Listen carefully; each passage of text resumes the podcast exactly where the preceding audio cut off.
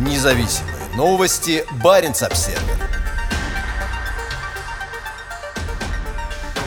Стере. Российское вторжение в Украину является серьезным нарушением международного права. Норвегия решительно осуждает российское военное нападение на Украину, заявил премьер-министр страны Йонас Гар Стере. Российские власти несут полную ответственность за то, что вергли Европу в эту очень мрачную ситуацию, заявил премьер-министр. Он призвал Москву немедленно прекратить военные действия и уважать суверенитет и территориальную целостность Украины. Мы поддерживаем народ Украины в это ужасное время. У Норвегии и России общая граница протяженностью 200 километров на севере, и обе страны сотрудничают по вопросам, представляющим взаимный интерес, таким как рыбный промысел в Баренцевом море, экология, поиск и спасание в Арктике и приграничное сотрудничество. Премьер-министр Йонас Гарстере дал понять, что Норвегия присоединится к санкциям Европейского Союза против России. На этой неделе Стере встретился с главой ЕС Урсулой фон дер Ляйен для обсуждения потенциальных санкций ЕС и Норвегии против России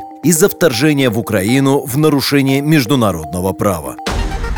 Независимые новости. Барин обседный.